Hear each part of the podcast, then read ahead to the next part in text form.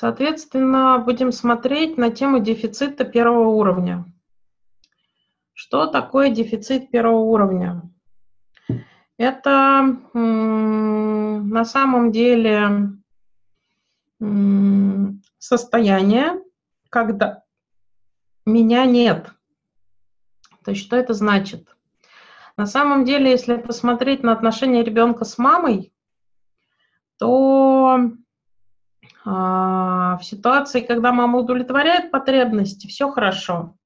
Когда мама не удовлетворяет потребности, да, психика, ну, скажем так, закукливается и ждет а, любой следующий объект, от которого можно пробовать удовлетворяться.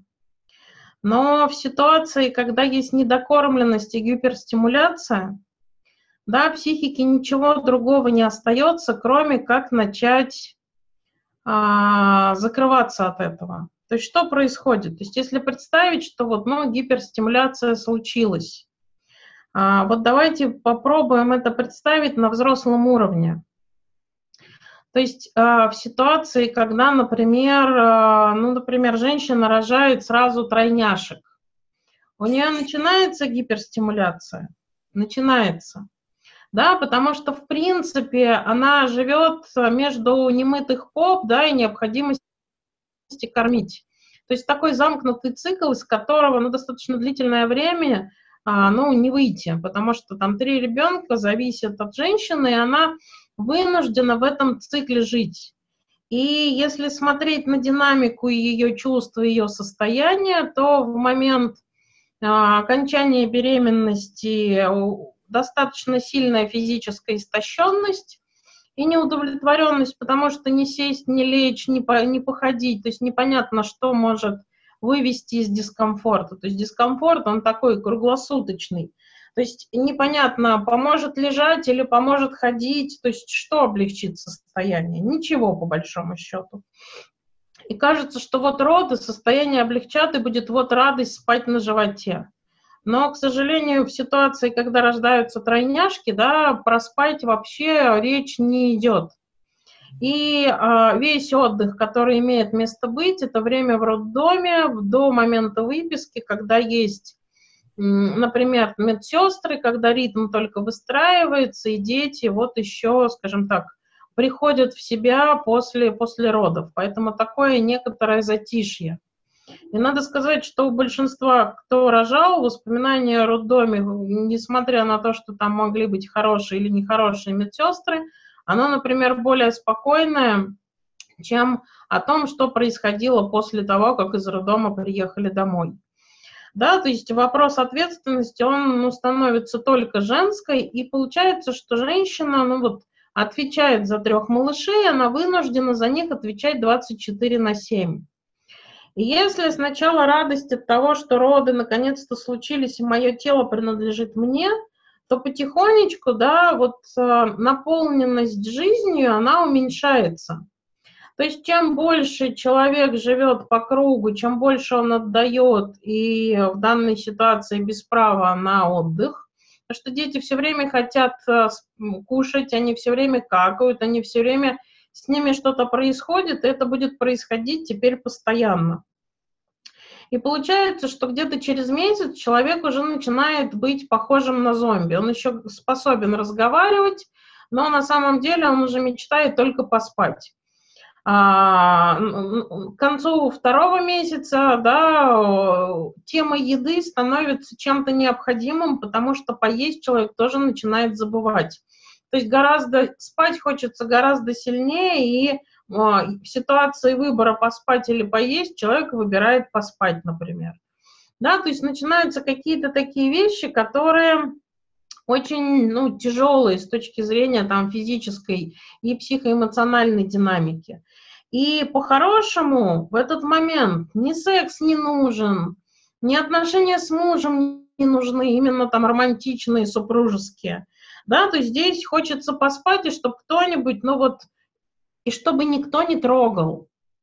И по большому счету вот это та самая гиперстимуляция, которая а, заставляет человека отключаться от внешней реальности и, соответственно, жить, например, мечтой о сне и многие вещи делать на автомате.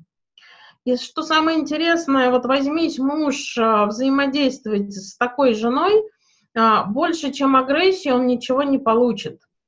Да, вот эту тему «отстань от меня», а, он не получит, не трогай меня, да, то есть тут будет скорее претензия, что давай помогай, и надрыв, да, то есть вот это такое надрыв, который связан с такой гиперстимуляцией. То же самое мы знаем в момент сдачи экзаменов. Да, то есть мы такое количество стимулов получаем из окружающей реальности, что плюс внутренняя тревога, что на самом деле ни на какие удовольствия уже сил не остается. И они, в принципе, перестают быть какими-то нашими, они становятся какими-то глобальными. А, ну, например, одна клиентка в момент а, вот сдачи экзамена, но не студенческого, а вот там финансово-аналитического, который нужен был для того, чтобы, например, перейти на новую позицию, да, то есть это было полгода такого вот трэша и угара, в которой основная глобальная мысль была о том, что очень хочется послушать Баха. То есть человек, который в принципе не любитель классической музыки и с ней никогда особенно не сталкивался и не имел э, взаимодействия, да, вдруг начинает остро хотеть послушать Баха. Он про это мечтает. И э, потому что случайно там, проходя по улице, среди какофонии, в которой находился, да, вот, ну, услышал, услышал э, э, какую-то, да, какую-то из вот, а, какое-то из произведений Баха, и а, появилась острая потребность в этой музыке. То есть ее очень хотелось, но на нее не было времени, то есть причем еды не хотелось, а, отдыха не хотелось, да, Баха хотелось. При том, что когда экзамен был сдан, и человек там купил себе диск, а, на самом деле послушал и подумал, боже мой, что мне там могло нравиться, я этого вовсе не хочу. То есть получается, что бывает, что полностью отключаются желания, бывает, что желание, вот оно превращается в строго специфическое, и по большому счету, ну, не для самого человека, не для окружающих непонятное. Но это в ситуации, когда психика зрелая, да, вопрос вот такого перестимулирования, он приводит к тому, что желания отключаются, эмоциональная сфера отключается, остается раздражительность, агрессия как реакция на дополнительные, например, стимулы да, извне. И получается, что на взрослые люди в большинстве случаев да, могут этим вопросом управлять. А, чего не скажешь про детей. То есть ребенок в ситуации гипер вот, э, стимуляции, недокормленности, он от этого защититься не может. И получается, что формируется, если это происходит на первом э, году жизни, в зависимости от того, на каком там первые три месяца, вторые три месяца или третьи три месяца, да, появляется вот э, степень, степень, ну, защищенности, то есть степень а, необходимости закрыться от этого. И получается, что если такое происходит первые три месяца, то это вот на самом деле прямой путь к психиатрии, которая, которую мы будем там, да, внимательно рассматривать а, завтра. И получается, что там а, вообще никакого ресурса с этим справиться нет. Единственный способ, а, например, каким-то образом а, с этим а, справиться, то это никоим образом не не является там, приемлемым для структуры решением, но оно позволяет на самом деле ну, продолжить жить. И вот а, та психика, которая имеет место быть, вот этот вот зачаток психики незрелый, он э, предлагает либо закрыться, например, темой аутизации аутизмом, да, ракушку захлопнуть, либо на самом деле расколоть психику и создать основания для а, дальнейших выходов в психиатрию в острую фазу, да, или, например, вот подготовить почву для вялокотекущего процесса, который может быть в случае, если все вернется в более-менее норму, а, может и никогда и не проявиться, но в ситуации, например, снова вот жизненной э, гиперстимуляции, да, выстрелить в виде пикового состояния, например, там той же шизофрении, которую в какой-то момент купируют, а, и, соответственно, можно будет, да, там снова жить э, в таком вот вяло текущем процессе, который а, имеет место быть, но до вот снова вхождения в зону а, гипер-гипер а, да, будет в ну, достаточно в спокойном состоянии, да, то есть в невыраженном, в, ну, назовем так, а, в пассивном состоянии. То есть процесс есть, но он пассивный и а, на самом деле практически не влияет на качество жизни, но тем не менее а, весь, вся пассивность процесса прекрасна тем, что в момент, когда перестимулировано, а, позволяет человеку рассыпавшись, например, на кусочки, уйдя в зону психиатрии, справиться. Да, тем самым позволяя потом, как только вот эти вот внешние стимулы проходят и а, медикаменты убирают а, шкалящую внутреннюю тревогу, снова вернуться в состояние нормы и продолжать жить ну, с тем удовольствием, которое возможно. То есть в данном вопросе вопрос вот пассивного процесса, он неплох, он именно ну, с точки зрения, то есть это такой ресурс из разряда спасающий от, а, ну, скажем так, а, окончательного разрушения. И получается, что если там второй, третий месяц есть вот гиперстимуляция, да, есть недокормленность, и оно а, в достаточно большом объеме, не по каким-то моментам, а именно вот такой а, большой объем, то, а, соответственно, формируется позиция, так называемая «меня нет». Что это значит? Что это значит? Первый год жизни мы помним, что я и весь мир, да, мы единое целое. И по большому счету, если вот а, мир а, такой вот на меня направлен агрессивный и гиперстимулирующий, то получается, что мне нужно ну, от этого отказаться и спрятаться. И ребенок, правда, берет и прячется внутри своей психики, да, то есть, ну, грубо говоря, а, уходит в такое состояние анабиоза, чтобы то количество внешних стимулов, оно не, ну, не разрушало. То есть психика не просто делает остановку, она в этот момент, грубо говоря, перестает существовать. То есть это тема переждать, спрятаться. Но в момент, когда человек, вот э, ребенок прячется, а, развитие прекращается. То есть не просто оно а, останавливается, оно прекращается.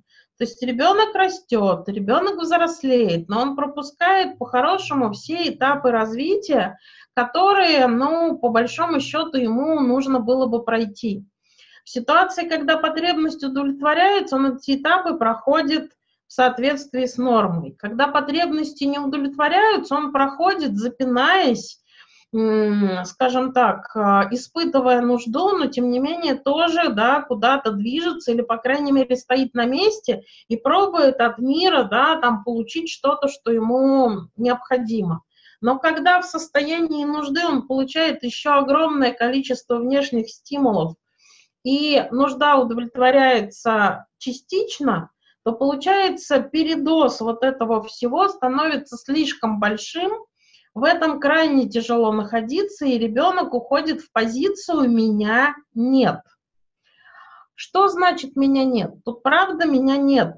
И на момент вот этого состояния, если смотреть на структуру психики, то там есть зона «хочу», и больше ничего другого нет. То есть, грубо говоря, вот эта зона «хочу», она отключается первой. То есть ребенок, правда, вываливается в такое некоторое небытие и а, продолжает, ну, то есть продолжает в нем находиться до тех пор, пока вот эта гиперстимуляция продолжается. И, к сожалению, да, к сожалению, а, эта динамика, она ну, практически не останавливается. Потому что, казалось бы, смотрите, что происходит. То есть вот я остановился в своем развитии и спрятался, мне было там, например, 6 месяцев. То есть тему отделения я пропустил, тему интеграции мамы вовнутрь, да, я пропустил.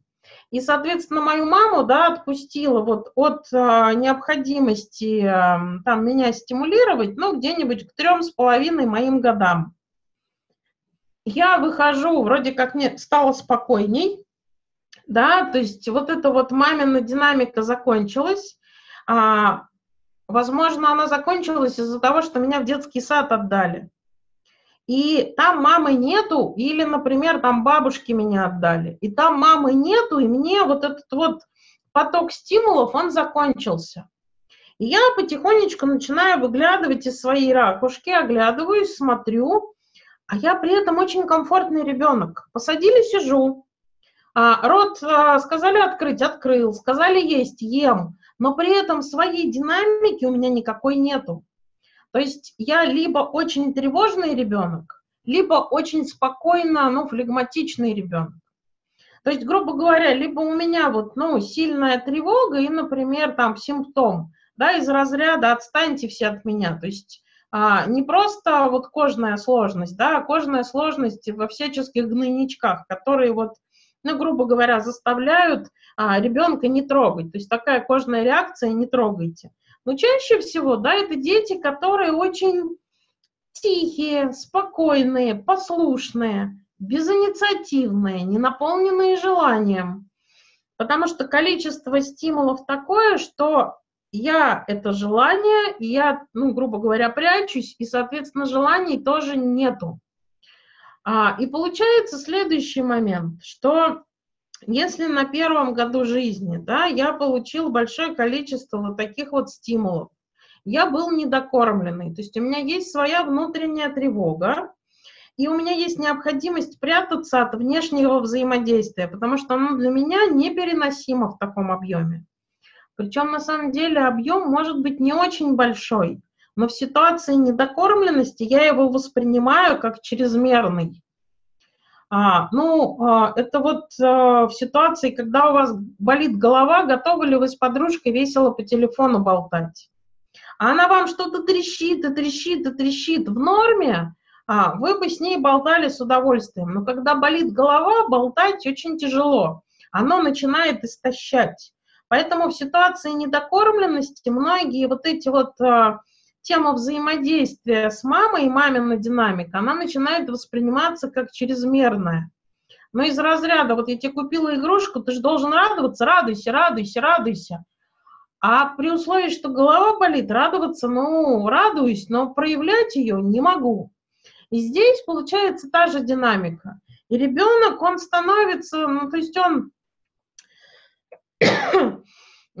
очень тихий, спокойный, неконфликтный, да, то есть он, в принципе, такая кукла. Кукла, которая до какого-то момента а, вполне себе вот сидит, ест, ходит до того момента, когда нужно каким-то образом отвечать на взаимодействие с окружающей реальностью. То если у бабушки она там вполне была довольна, что меня можно посадить, я сижу, что можно отправить на улицу, и я там во дворе встану и стою, или сяду на скамеечку и сижу, то и ходить со мной никуда не нужно далеко, да, то есть ни, никуда не рвусь, а вот, ну, следую, следую за ручку. Меня ведут, я иду. И получается, что вот мама-то закончилась э, рядом в силу ее занятости, и я осталась с бабушкой. Грубо говоря, количество стимулов, да, раздражающих, оно уменьшилось.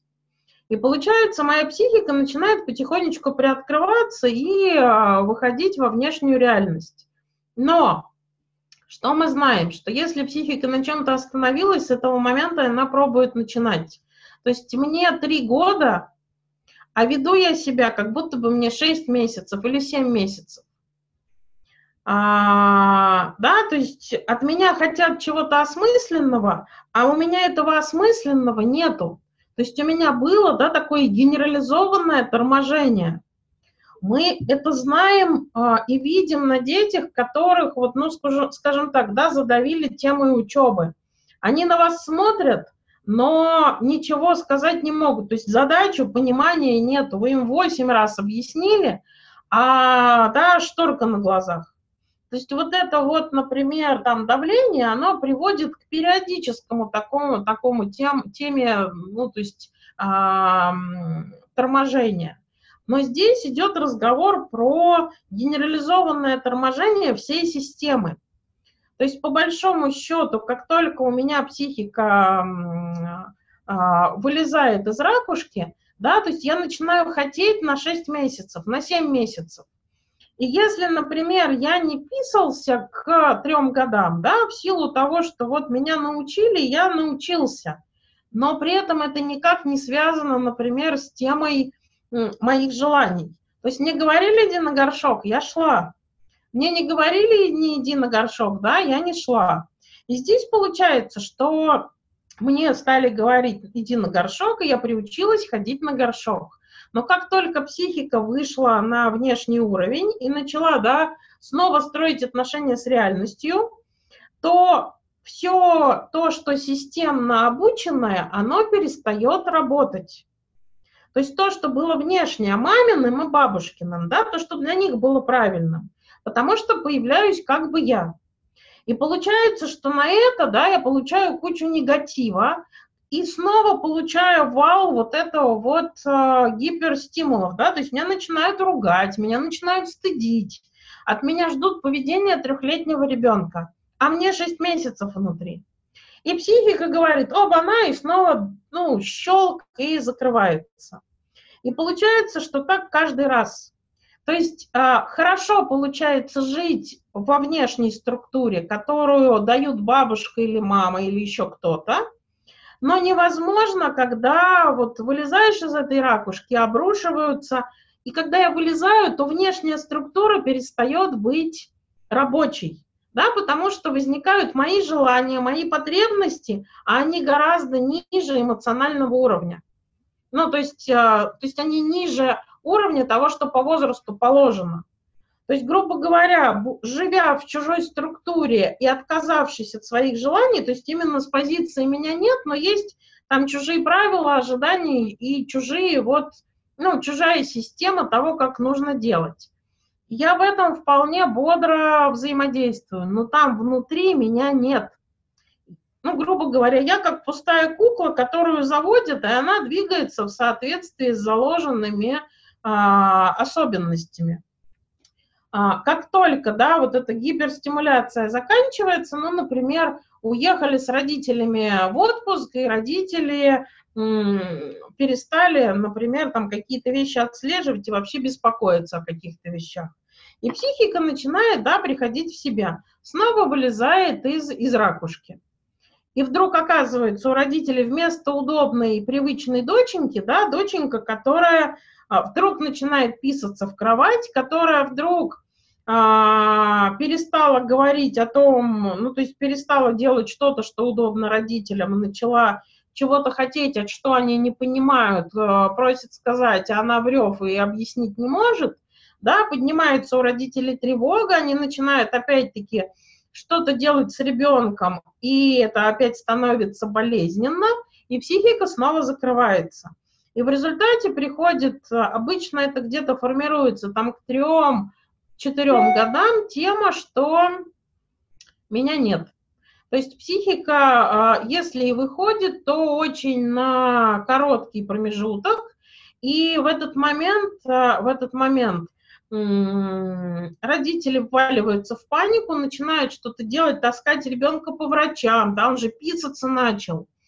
А, ребенок, который, например, там кушал все, вдруг начинает давиться едой.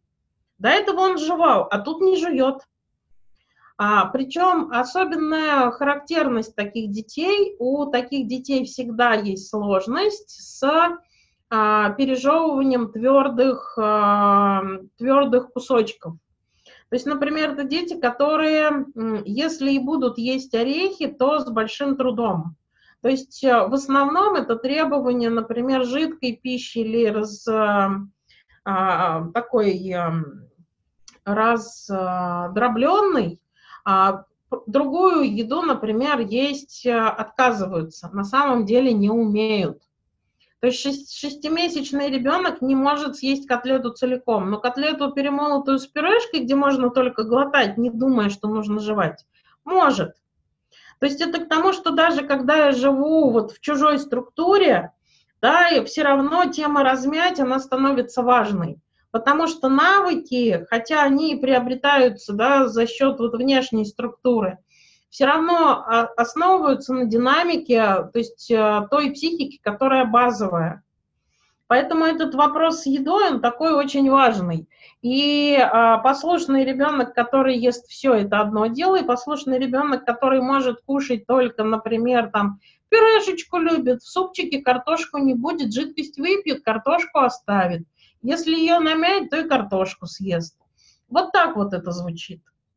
И получается, но при этом мы да, смотрим на комплекс. И получается, что э, родители жалуются в этом вопросе на то, что на самом деле они не жалуются на то, что ребенок что-то не хочет. Они на это начинают жаловаться потом, уже в школе, да, что ребенок ничего не хочет, если с этим сталкиваются. Но чаще всего ребенок в школе уже успевает взять за основу внешнюю структуру родительскую – из а, той а, части, которая называется должен, из той части, которая называется правильно-неправильно. И эта структура, она достаточно жесткая. То есть ребенок в этой структуре абсолютно не гибкий. Но если структура качественная, то ребенок в этой структуре вполне а, может расти успешным, он может справляться, Такие дети, правда, приходят со школы, садятся, делают уроки, они делают все уроки. И что самое интересное, таких детей называют, а, она не сказать, что умненькая, она попой берет. Потому что, чтобы а, вопрос умненькая работал, да, очень важно, чтобы на это был ресурс. На это нужно желание. То есть тут, а, тут возможны только схемы. Если желаний нет, то понимание глубокое невозможно. Но, но возможно разобраться со схемой и выучить. А, вот тут а, интересная вещь, что есть дети, которые понимают таблицу умножения и потом учат ее с пониманием, а есть дети, которые выучивают таблицу умножения, которые выучивают все правила по химии, физике и так далее – но при этом они решают на пятерке, но без понимания, что они решают. То есть, грубо говоря, действуя схемами. И такие люди могут и успешны в бизнесе быть, потому что а, ну, взятая структура, а, ну, приобретенная структура, она может быть, ну, скажем, успешной, может быть неуспешной. Вот тут вопрос системы, да, того, в какой области ребенок воспитывается.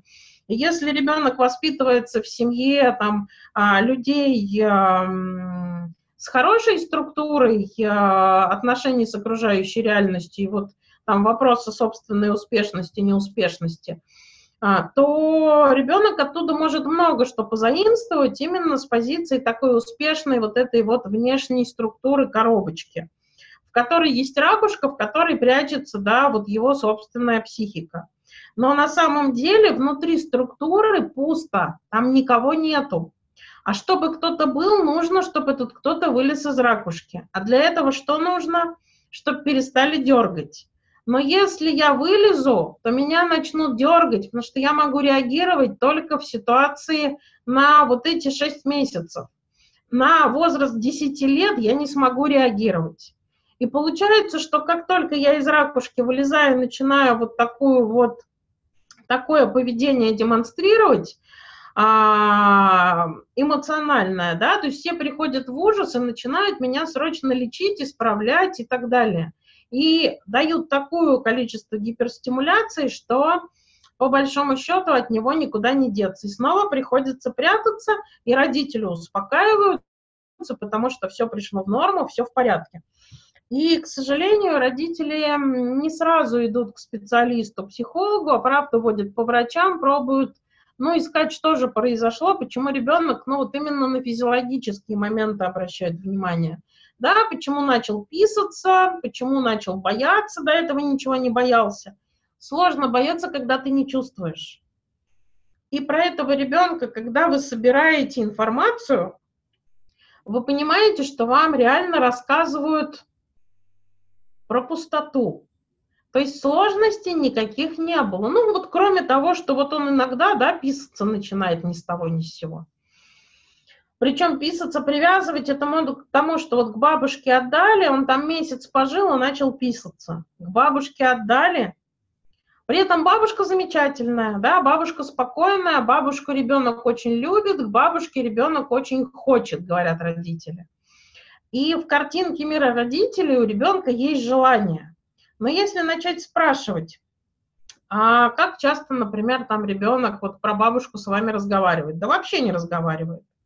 А как вы поняли, что он там к бабушке, например, хочет? Ну как же, как можно не хотеть, она такая классная, он же туда ездит каждое лето. То есть родители, да, действительно не видят, что у ребенка с точки зрения желания дефицит, они радуются, что у них такой классный ребенок, и по сравнению с тем, что делают дети других родителей, да, у них просто вот, ну, чудо-чудо. А ребенок именно из такой вот внешней коробочной структуры – а, который живет достаточно жесткими вопросами правильно-неправильно. И эти жесткие вопросы, он не просто сам в них живет, более того, он их пробует еще насаживать окружающим. Причем насаживать с позиции значимости и с позиции такой более взрослой. То есть это ребенок, который входит в кабинет и, например, вам рассказывает, а вы знаете, что это вообще неправильно в обуви по кабинету ходить? Тут нужно, ну, сменку переодевать. А вы в обуви ходите. То есть вас будут сталкивать с какими-то правилами буквально через раз. И по большому счету, да, а, кроме как а, возмущения о том, что окружающие живут не по правилам, да, ну, от этого ребенка будет по-хорошему не получить. И вот это возмущение, что учителя не правы, и мама сказала, то есть ребенок своей структурой, да, впитывает очень много что, вплоть до отношения к людям. Он сам этого не ощущает, но отношения выстраивает, опираясь на чужую структуру. То есть ребенок вполне бодро учился у учителя, стоило маме сказать, что учитель вообще недалекая дура, и ребенок перестает а, учиться у этого учителя, потому что учитель недалекая дура. Казалось бы, да, что поменялось? Но мама сказала, ребенок услышал, он, а, соответственно, внутрь своей системы а, вместо учителя там годного поменял на учителя недалекая дура, и, собственно, что на нее тратить время. И это будет аргумент, почему он не учится. Но она же дура недалекая. То есть вот эта нелогичность аргументации от этих детей звучит достаточно остро. И получается, приходит к вам такой свод правил в кабинет. Внутри ребенка нет. Каких-то желаний внутри, да, на самом деле нет. То есть там пусто. И есть вот такая вот ходячий, ходячий свод правил. То есть получается, что самого ребенка нету, то есть есть внешняя конструкция, которая в дальнейшем вырастет во взрослую часть. И, соответственно, да, то есть эта взрослая часть, она будет, э, ну, строить отношения с окружающим миром. Но у ребенка еще взрослая часть не выросла. И вопрос отношений с окружающим миром, он стоит остро. Отношений нет. Желания на эти отношения нет. И, к сожалению, за вот за отношения родители очень часто принимают детскую категоричность. То есть ребенок знает, как правильно, и он эту правильность насаживает, и более того, он пробует детьми руководить. И до определенного момента это вполне может быть ребенку удается. То есть э, такой ребенок гораздо лучше себя чувствует с детьми более младшего возраста. Он их выбирает. И, например, есть у меня а, семья в, в консультировании, не в терапии. Мама периодически приходит а, советоваться да, по поводу ребенка, что для нее будет правильней, а, в ситуации, когда вот а, мама там задумала папу на отчима поменять. А, то есть как для ребенка будет правильнее сразу ей сказать или после того, как все поменяется, сказать. Да, то есть это вот, например, запросы. И, то есть вот э, что делать, если, ну, то есть это какие-то вот из разряда, давайте, расскажите мне программу, а какую заложить в ребенка, чтобы вот э, было, было комфортней.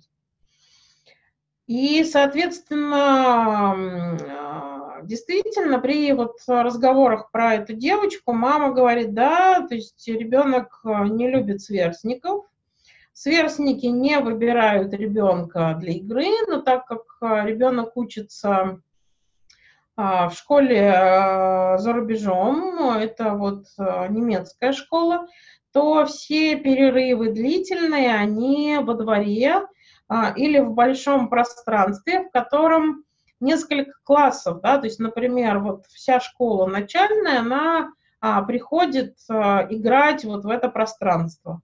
И ребенок, да, дружит с детьми младше, с детьми, ну, то есть мама это называет дружит. Ребенок на самом деле рассказывает правила и руководит игрой других детей. Сам же ребенок в игре, например, участие не принимает. И, то есть данный ребенок, он вполне послушный, как говорит мама. То есть у ребенка все получается, но вот эм, а, иногда происходит что-то, что вот я не понимаю, почему происходит. И, соответственно, вот э, там с, с ребенком договариваюсь, да, договариваюсь, что вот, ну, вот так вот не нужно. А, а он все равно делает. Но при этом, если командую, что так нельзя, да, он не делает. Но я же не хочу все время командовать. То есть ребенок же должен понимать, где правильно, где неправильно. А ребенок не понимает. То есть он живет внешней структурой, и команды, они эту структуру могут поменять. Когда у ребенка есть, получается, выбор, то свое решение он принять не может. То есть, да, то есть мама это замечает, но никоим образом ее это не гнетет, что ребенок сам не хочет. То есть ребенку нужно рассказывать, что на самом деле, да, вот э, будет и что на самом деле хотеть нужно. И ребенок это принимает и вполне этому следует, но сам эмоциями в этом вопросе не наполнен. И при взаимодействии, да, этот ребенок в основном рассказывает о том, как он а, ходит в школу, и что там все неправы.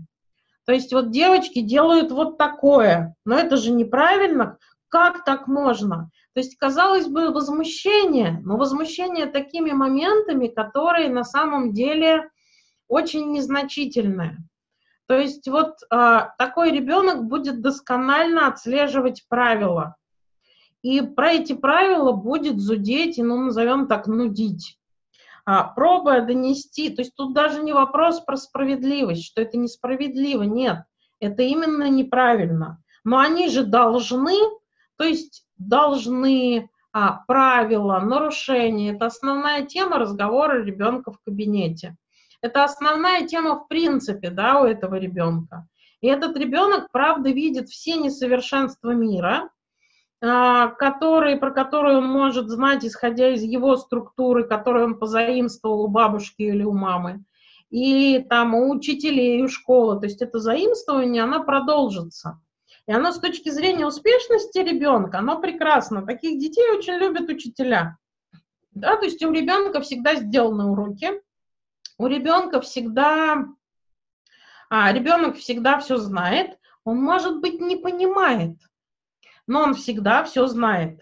То есть это тот ребенок, который будет решать задачи до зеленых там звездочек в глазах, а, чтобы понять, ну не понять, а выучить алгоритм. То есть, да, этот ребенок не будет решать вопросы со звездочкой. Но среднестатистическую программу школы он может пройти вполне успешно, если структура заимствования, она вот, ну, скажем так, да, из а, успешной в этом вопросе семьи. И получается, что вот к нам пришел такой ребенок, которого на самом деле нет. И получается, что внутри сидит маленькая детка, крохотная, но она сидит и спряталась. И получается, что она там сидит, спряталась, и ей жутко страшно вылезать, потому что начинается что-то, на что она повлиять не может.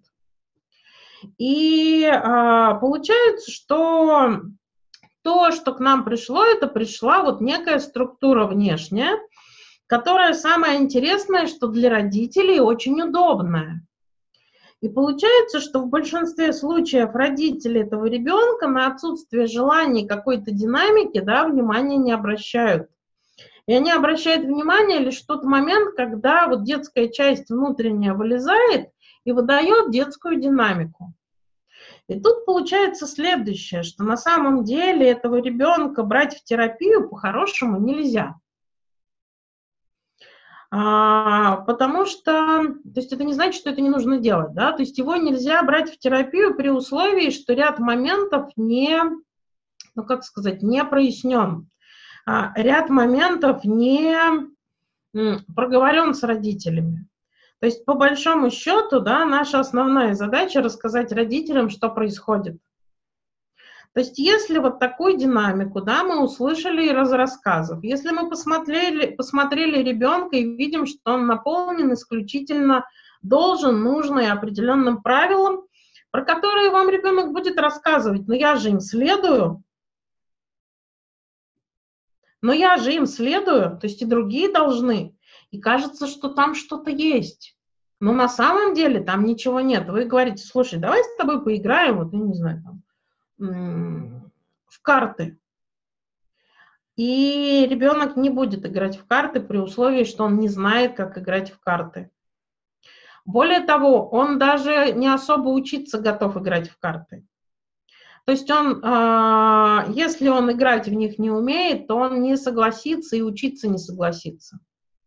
Он вам, например, скажет, а карты это плохо, да, карты это, они там не полезные, да, то есть это вообще взрослая игра. То есть ребенок говорит установками. И взаимодействие с ним, оно тоже в основном из разговоров. Такой ребенок ходит по кабинету, достает игрушки и ставит обратно. Он во взаимодействии с ними не вступает. И если, например, спрашивать родителей, чем занимается ребенок, но по большому счету ничем. А чем увлекается? Ну, родители говорят, ну, не знаю, ему нравится вот э, вместе со мной, например, там, пироги печь. А он любит вместе со мной прийти и там телевизор смотреть. То есть своего у ребенка нет, и он просто, ну, скажем так, да, прикрепляется к чужим желаниям и к чужим интересам. И этот интерес воплощает, но не потому, что он хочет этого. Да, просто вот его он пришел и разделил. И не сказать, что увлекся, просто начал делать. То есть включил а, какое-нибудь хобби или действие да, в структуру, ну, в свою структуру, которая вот такая вот с пустотой внутри. И получается, что любая терапия, она подразумевает столкновение ребенка с какими-то динамиками. И по большому счету, если мы видим вот эту гиперстимуляцию, то внутри терапии она будет остановлена. И ребенок начнет показываться тот маленький внутренний. Но для родителей, то есть он будет показываться везде одновременно. И для родителей это будет ухудшение состояния да, потому что ребенок вдруг ухудшился. Да, то есть он перестал быть правильным и удобным, он начал ну, вести себя очень странно, стрёмно, и чего-то хотеть, чего мы не понимаем, во-первых. Во-вторых, у нас, например, из, у самих на эти вот его потребности, да, подскакивает, ну, сильная тревога, и нам с ней вот, ну, не очень нравится. Поэтому здесь разговор сначала с родителями, что так бывает – так бывает в силу обстоятельств, что а, детская вот а, структура превратилась вот в такую. И по большому счету, чтобы получилось что-то, например, там желание, стремление, какие-то вот э, моменты, связанные с самим ребенком и его комфортом, э, чтобы он научился смотреть за своим комфортом, чтобы он научился там что-то чувствовать, Да, для этого потребуются определенные действия, и они будут категорически тяжелые и неприятные для вас. То есть, да, ребенка можно дорастить, но это потребует какое-то количество времени. Ребенок ухудшится в школе, ребенок перестанет быть удобным дома, да, то есть ребенок действительно начнет себя вести, как будто бы он малыш-малыш. И а, дорастить его, например, эмоционально дотянуть до семилетнего возраста потребует времени и усилий, регулярных усилий, работы и дома, и в кабинете. И если вы готовы, то я вам ну, предложу схему встреч. И дам рекомендации о том, ну, грубо говоря, как реагировать и что делать. Но я могу сказать так. Родители говорят, то есть он что, снова начнет писаться? Да. Потому что шестимесячный ребенок не может не писаться, он еще не умеет управлять своим телом с точки зрения психики. Он очень быстро научится, если у него будет на это время. То есть, да, возможно, понадобится неделя-две, и он перестанет писаться. Но для этого вам, правда, придется ему позволить, ну, грубо говоря, позволить побыть в этом процессе, чтобы он дискомфорт почувствовал и захотел от него избавиться. Потому что все-таки подросшая часть уже есть. И я могу сказать так, что трое из э, пяти родителей э, уйдут, не останутся. То есть, по большому счету, в чем проблема вот, э, вот этих вот э, взаимодействий ребенок-родитель? То есть такой ребенок стал э, не просто так. То есть тут не вопрос вины родителя. Да, вопрос, что для родителя так удобно. То, что родитель там что-то не видит или впадает в панику, да, это, ну, структура родителя. Есть такое понятие шизофреногенная мать, да, которая очень любит ребенка, но который абсолютно не умеет видеть его потребности. Поэтому, грубо говоря, да, может разбудить ребенка среди ночи и попробовать там накормить котлетами. А ребенок спать хочет, ему не до котлет. И когда вот такая динамика во взаимодействиях с ребенком есть, в силу собственной тревоги, которая усилена там любовью и желанием там удовлетворять, удовлетворять, удовлетворять, удовлетворять ребенка, но при этом, да, не докармливать. Ну, вот такая, такая особенность. И получается, что в этот момент шарахает родительская тревога, и родитель с ней не справляется и уходит. И уходят они на какое-то время, длительное, на год, два, три, бывает пять. А потом снова возвращаются. Но уже более готовые, да, то есть мама более готовая к тому, чтобы с этим столкнуться. То есть тут этот разговор нужен для того, чтобы действительно увидеть, насколько родители готовы. И тут, к сожалению, родители ничем не замотивировать. Уходят они на самом деле, да, копить ресурс, так как они ребенка любят, после того, как вы рассказываете, что с ним происходит, что на самом деле, да, там детская тревога в любом случае растет, потому что количество вот того, что не по правилам, оно увеличивается со временем. То есть чем старше ребенок, тем больше вот, ну, нелогичностей и, ну, вот а, каких-то моментов а, действий не по правилам он видит. Больше объем школьной информации, которую нужно вызубривать. И действительно, ну, то есть а, родитель начинает это видеть, он начинает болеть за ребенка, и, соответственно, приходит потом в терапию именно с позиции «я вижу, как тяжело», а, на что угодно согласна, только давайте делать. Но возвращаются опять-таки из трех ушедших одна. Поэтому здесь надо понимать, что вот это вопрос да, признания нашей беспомощности. То есть в данном вопросе мы можем донести информацию и дальше ждать результата. И то, что нашу, наше предложение не приняли, это не значит, что вы плохой специалист. Это не значит, что на самом деле вы не справились. Это к разговору про неготовность. То есть не в наших силах подготовить человека, найти такие аргументации, чтобы он да, согласился. Человеку, если не хватает ресурса, то, соответственно, как мы не предлагаем помощь и поддержку, нужно время на то, чтобы переварить эту идею, что реальность, она вот такая. И то, что для него казалось правильным и комфортным, на самом деле это что-то, что а, не а, естественное и на самом деле вот, ну, формальное. То есть нужно время, чтобы человек начал более внимательно смотреть на ребенка, подмечая вот эти особенности. И да, через какое-то время эта мама вернется, вернется в основном для того, чтобы начать а, проходить свою терапию и вот а, на взаимодействие с ребенком. То есть основная, да, там динамика будет а, про маму и через нее и с нашей помощью, да, взаимодействие с ребенком. То есть вот тут такая подводка, прежде чем мы, например, этого ребенка берем, она очень важная, потому что, правда, ну, из пяти только двое готовы вообще, в принципе, с этим столкнуться, и то в процессе придется этих родителей держать крепко-крепко, потому что они будут в панике вам писать, они будут в панике вам звонить, они будут нарушать ваши границы тем, что все, конец света, да, вот, ну, ужас-ужас, а, и что делать? То есть они будут проваливаться в свое состояние ужаса, и здесь, да, ваши границы будут бомбиться темой, что а, мой ребенок стоит на подоконнике, хочет, сбро хочет сброситься вниз. Это ее картинка мира. А у ребенка, который, да, выглядит на 9 лет, который вылез из ракушки, у него динамика, динамика, да, годовалого. Годовалые встают на подоконник без разрешения? Встают. Годовалые могут оценить степень безопасности? Не могут.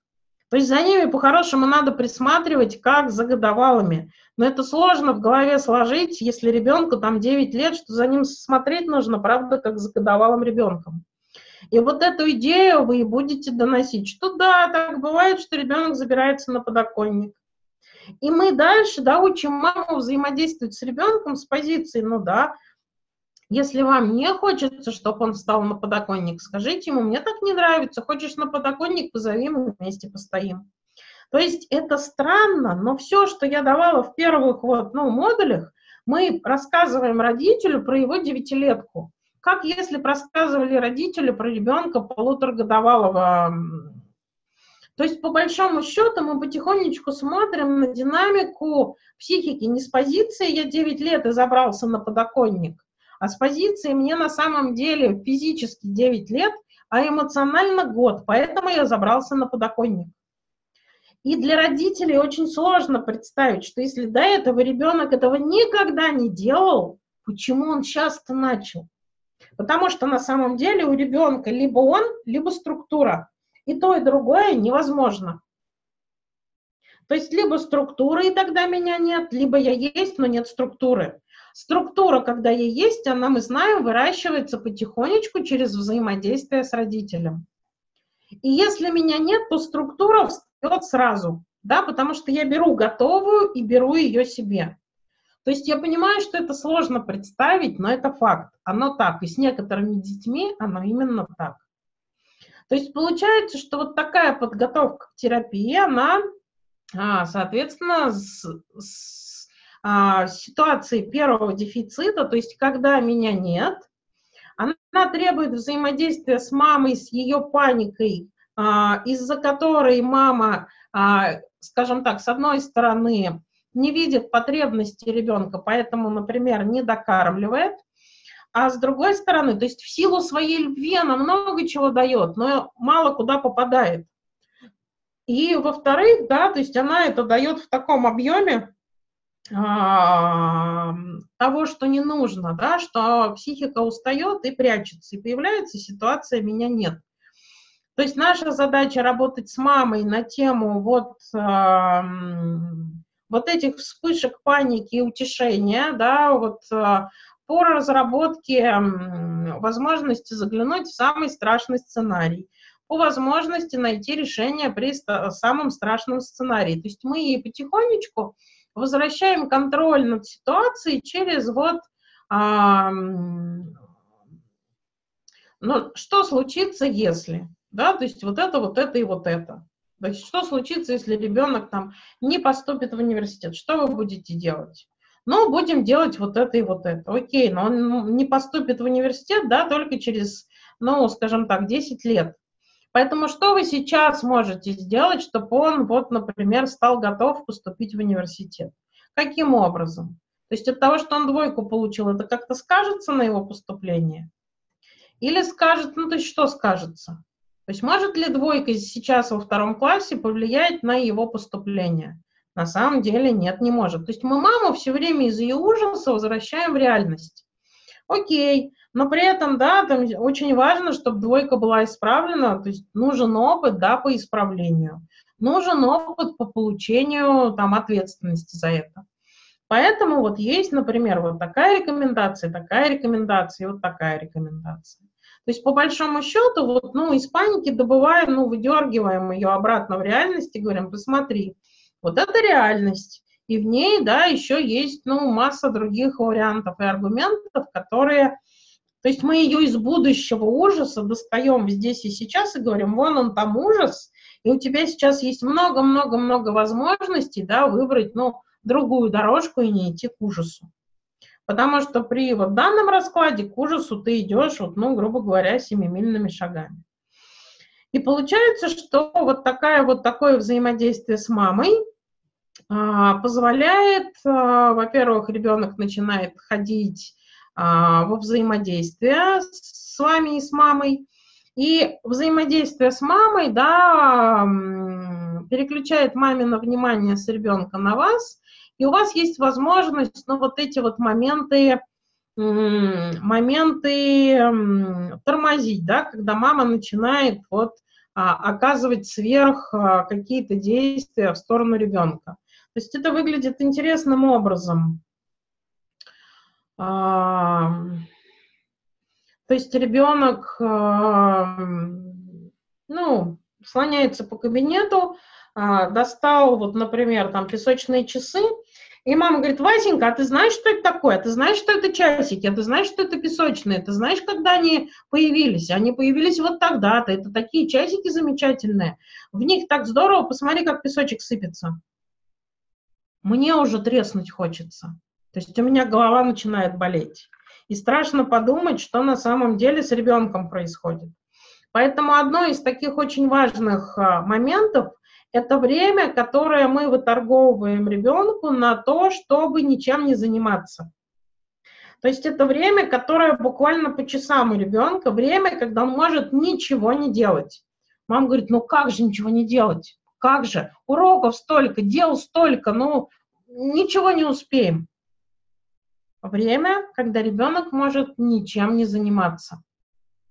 И на самом деле, да, это очень важное время для ребенка, то есть время, когда нет никаких внешних стимулов. Ни музыки, ни телевизора, ничего. То есть буквально мы это обсуждаем. Ни музыку не надо включать, ни телевизор не надо включать, да, то есть ничего. То есть позвольте ребенку а, побыть, например, час или полтора, да, без того, что он делает хоть что-нибудь. Лежать будет лежать, сидеть сидеть, рисовать рисовать, то есть заниматься чем угодно.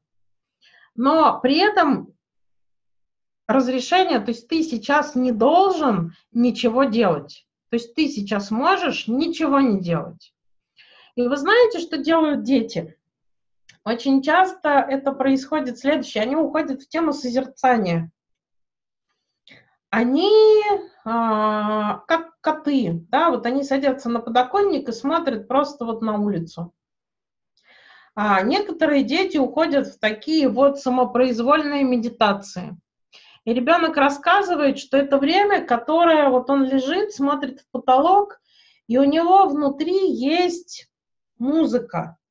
Музыка, которая, опять-таки, она довербальная. То есть музыка, которая не звучит, а музыка, которая танцует. И если это, например, попросить выразить на бумагу, то там очень много таких вот фигур, которые не имеют границы, которые там чаще всего похожи на вот там торнадо, на такие вот а, круги из деталек, да, то есть когда вот детальки сходятся а, в, одной точке. То есть, по большому счету, очень похоже рисует психиатрия. Но психиатрия рисует разорванно и разрозненно. То есть здесь это очень целостный рисунок. И он, правда, ну вот про музыку, которая танцует, то есть э, про овеществленную музыку. То есть такие дети могут нарисовать что-то, что правильно, но как только появляется время, когда ничего не нужно делать, и оно становится чем-то обязательным и жестко выдерживаемым, то по большому счету у большинства детей появляется вот такая вот тема медитативная, когда внутри начинает что-то там петь или танцевать. То есть, грубо говоря, ребенок вдруг оказывается вот в той самой зоне комфорта, когда можно побыть наедине с собой и, наконец-то, нету никаких внешних стимулов. И это настолько в новинку, что по большому счету, правда, вот внутренняя психическая реальность, а, вот эту вот зону комфорта, она наполняет движением. На самом деле, да, это чувства просыпаются. Но так как ребенок с ними не знаком, так как ребенок, в принципе, не знает, что такое комфорт и некомфорт, да, то есть вот это вот состояние, оно и будет отправным с точки зрения комфорта. И это первое, чего начнет хотеть ребенок. И как бы странно ни звучало, именно это состояние возможности быть а, в состоянии ничего не делания, оно позволяет психике начать, начать открываться. И вот эта тема, когда можно ничего не делать, она, в принципе, для детей с а, гиперусталостью, да, очень полезна. То есть с детьми, которые группы, вот группы не дефицитов, а которые просто имеют, например, огромное количество кружков, большое количество напряженной там школьной учебы. А, то есть когда напряжение запредельное, да, количество внешних стимулов запредельное, внутренних тоже. А, то есть у них есть желание, но они не успевают ничего, да, потому что вот, ну, уроки делаются на коленках, пока из секции в секцию родители их перевозят. Поэтому вот эта тема разрешения хотя бы раз в неделю начать закрыться в комнате и ничего не делать, она тоже будет очень значимым, и дети будут буквально всю неделю жить мыслями о том, что начнется это время, и это будет кайф. А, и с детьми, которые там в гиперсимуляции, да, мы вот а, эффективный блок выстраиваем тем, что они утром прощаются с подушкой, рассказывают, через сколько часов и что они сделают, и что случится до момента, когда они с подушкой увидятся снова и смогут ее обнять и больше, например, ничего не делать. То есть детьми, которые просто в гипер а, такой стимуляции в силу внешней реальности, но при этом с внутренним я и с внутренними желаниями, то тема закрытия эффективных блоков вот здесь очень сильно помогает. То есть особенно для детей, которые там готовятся к экзаменам, которые готовятся к поступлению. Вот это знание, что еще вот, ну, грубо говоря, два часа, и я буду с подушкой обниматься, оно позволяет справляться и не разрушиться, например, да, до момента сдачи экзамена то, соответственно, детки, которые первый дефицит, с темой меня нет, вот это время без ничего, без каких-то долженствований, оно становится очень затеять. Но он его начинает ждать, и он за него готов будет бороться. Это первое, за что он будет реально готов бороться. И такое время потихонечку начинает формировать э, возможность открытия психики. И, соответственно, у ребенка, с одной стороны, сознание там 7, 6, 8, 10-летнего ребенка. Но эмоциональная составляющая, она вдруг окажется составляющей там а, шестимесячного, девятимесячного, годовалого ребенка. И получается, что на самом деле, на самом деле, напрямую ребенку говорить что-то, да, придется именно с позиции разрешаю, не разрешаю. А, да, то есть мне так нравится, не нравится. Но получается, что на самом деле это тоже будет стимуляция, которой ребенок не очень готов и которая будет, как бы странно ни звучало, да, подтормаживать развитие, и ребенок будет там готов в любой момент спрятаться а, внутри ракушки за своими схемами из разряда правильно-неправильно. И ребенка там будет штормить, то есть он будет приоткрываться, выходить, получать по голове и снова закрываться. Поэтому э, что на самом деле здесь очень важно? Чтобы ребенок, э, ну то есть объект был небезопасный, а объект безопасный по большому счету нужен. И объект безопасный в том, что он как минимум видит желание ребенка. Поэтому основная терапия этого ребенка будет заключаться в том, что мы с мамой про этого ребенка будем разговаривать. А ребенок своим взрослым сознанием да, будет слушать. То есть сознание есть, и именно это сознание, оно поможет нам в процессе терапии. То есть самого ребенка не было. И вот он начал открываться, и поднялись динамики, связанные с... А, то есть в кабинете тоже нет долженствования. Да, в кабинете, то есть мы тоже тормозим маму с позиции, что у меня такие правила, что здесь, ну, грубо говоря, все для ребенка. Поэтому он может трогать все, что хочет. И тут скажите, пожалуйста, а, вот для чего вот сейчас столько ребенку информации про песочные часы? И, соответственно, дальше с мамой разговариваем. Вот, предположим, в ситуации, вот э, вы пришли и увидите у меня метафорические карты, я вам сейчас про них все расскажу. Вам на самом деле будет интересно? Мама говорит, ну, да, наверное. Я говорю, а если я сейчас вам расскажу о том, как я удачно покупала мои ботинки, и в подробностях расскажу еще, какие ботинки были в магазине, до которого вы доехать не сможете, потому что он там, в Милане. «Ну, вы зачем мне это говорите? Говорит мама. говорю, о, отлично. Вопрос, вот информацию, которую вы сейчас дали ребенку, она для чего, как вы думаете, ему нужна? И тут мы на самом деле достаем ее желание, то есть разводим деятельность и любовь. Я говорю, я понимаю, что вы ребенка очень любите. Я, это вижу. Да, я вижу, насколько вы про него заботитесь. Но так бывает, что форма заботы, она оказывается не очень полезна для ребенка. Поэтому какой вариант, например, вам бы подошел в ситуации, вот, например, там рассказа про метафорические карты или, например, про а, обувь, которая у меня на ногах? Ну, например, если бы я там сама спросила, говорю, окей, а еще? При условии, что вы там хотите это рассказать. Ну, как минимум, да, можно спросить. Вот у меня там есть информация, хотите ее? А, ну, да. То есть мы учим маму, например, спрашивать ребенка, хочет ли он. Учим ребенка говорить «стоп». И разводим для мамы, что это не, не любовь к нему, да, это вот, ну, грубо говоря, стоп, нельзя съесть 8 котлет за раз. В какой-то момент нужно сказать «стоп». Это касается информации, это касается взаимодействия, да, это касается еще чего-то. И получается, что мы это с мамой обсуждаем, а ребенок там слоняется по кабинету. Но что самое удивительное, сознание это берет. То есть сознание это впитывает. И очень быстро переваривает в какую-то динамику, которая внутри. То есть, по большому счету, доращивать этого ребенка не представляет какой-то особенной сложности. Но напрямую мне так не нравится. На первых этапах говорить опасно, потому что крышка тут же захлопывается. То есть, по большому счету, вполне может быть так, что он будет вылезать из этого вот кокона в момент прихода к вам и на выходных. Все остальное время снова будет тема правильно-неправильно.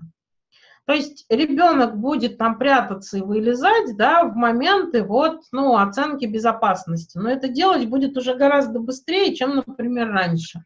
Раньше нужно было месяц провести с бабушкой, чтобы он начал выдавать динамику детскую. Сейчас достаточно к ней просто приехать, и он уже прямо вот в пути, да, вылезает из этой ракушки и готовится там, да, бабушку увидеть и начинает хотеть с ней увидеться. Когда ему сказали, что едем, посадили в машину и повезли.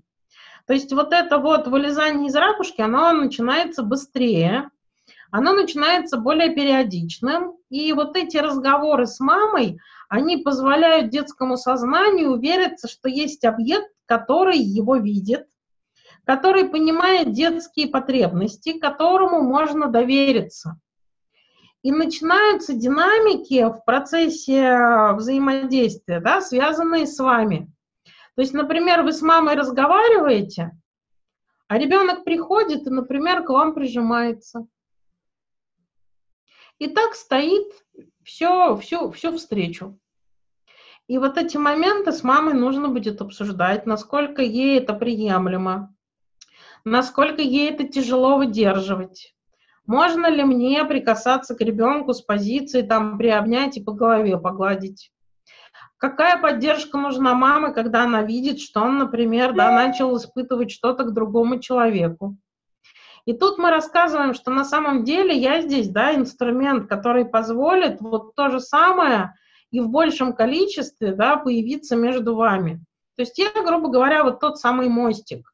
Поэтому сначала, да, со мной, и потом, да, ребенок сможет это делать с вами, потому что именно в вас основная потребность. То есть тут очень важно, да, маме возвращать вот ее собственную значимость оценивать количество ее любви и все время ей ее зеркалить.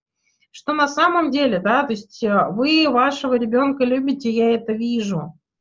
И получается, что там ребенку именно это и очень важно. Но еще и важна тема формы. То есть, к сожалению, про форму, да, у нас никто никогда не рассказывает.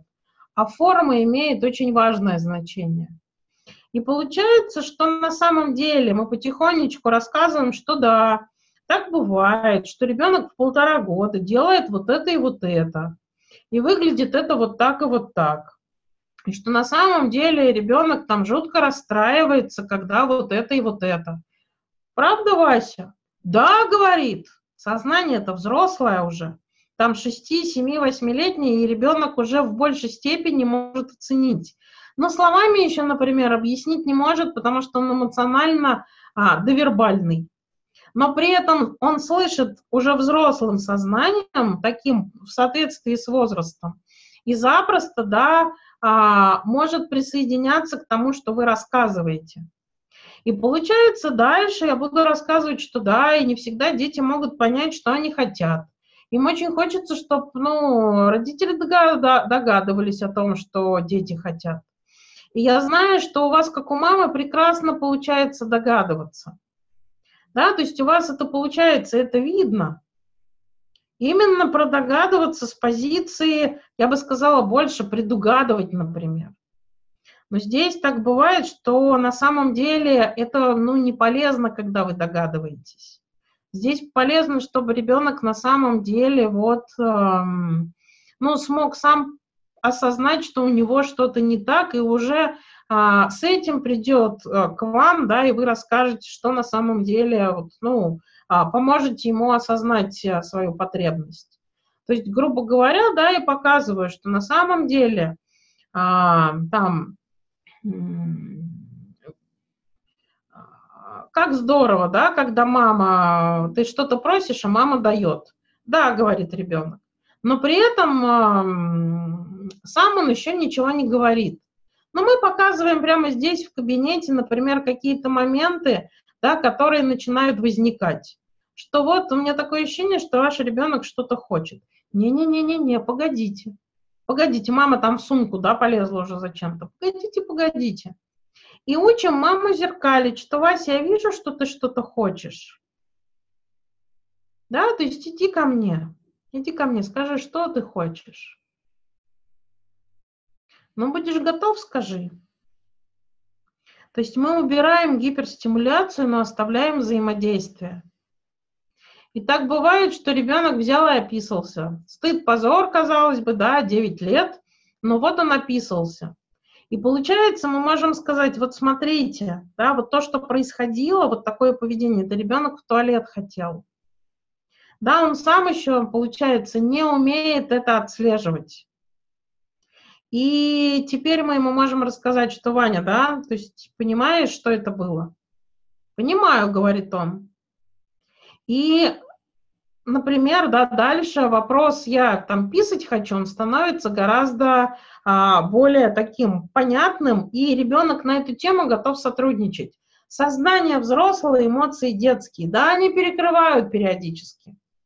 Но, тем не менее, вот это вот, а, вот эти качели, они становятся возможны при условии, что мама допускает мысль, что внутри ребенок, правда, там годовалый, полуторагодовалый, там двухгодовалый, дорос, дорос до трех лет, но инструмент у него взрослый уже, да, 8, 9, 10-летний. Но эмоционально он, например, меньше своего возраста. Не каждый момент, не постоянно, но большую часть времени. И потихонечку психика начинает догонять возраст. Потихонечку. Но это не годы. То есть по-хорошему это месяцы. То есть, да, потом какие-то моменты придется к ним возвращаться, да, какие-то моменты допроживать. То есть психика вынуждена там своим куском быстро пролететь, потом что-то добирать в процессе взаимодействия, да, будет штормить в подростковости, но, по крайней мере, на взаимодействие с мамой, с окружающим миром мы ребенка можем вытащить. Исключительно через то, что мы с мамой разговариваем сначала о том, что происходит и готова ли она к этому, и получается дальнейшее взаимодействие с мамой о том, что происходит с детьми, как они себя чувствуют, какая им нужна помощь, и в обучении мамы не давать сразу много там, где ребенку не нужно, и давать столько, сколько ребенку нужно, и видеть это там, где у него основная потребность.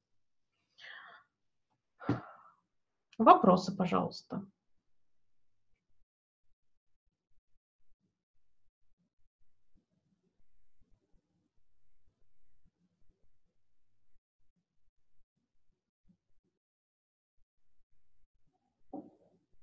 Совсем нету ни одного?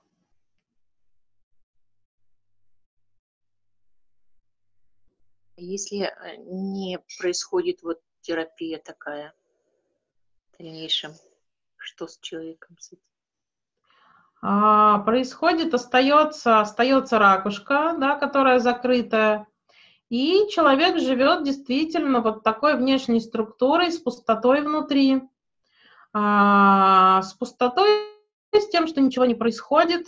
А, такой человек запросто, ну, вполне, если в его структуру вписывается семья, то он и семью заводит, но вопросы чувств там по большому счету нет. И бывает так, что человек чувствует дефицит, а бывает, что человек этого дефицита не чувствует, и, то есть бывает клиент там жалуется на пустоту, а бывает, что и не жалуется. То есть, а, скорее, если и приходит, то с позиции, что что-то пошло не так, то есть а, там мои правила не принимаются окружающей реальностью. То есть я вижу, что они не работают, но это же неправильно.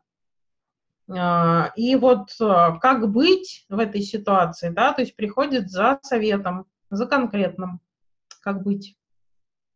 Поэтому, да, остается структура, и вот эта вот внутренняя динамика, она остается за такой, за, за, закукленной в ракушку. То есть это человек, у которого нет желаний, а, и стремления, они скорее в голове, а не на уровне чувств.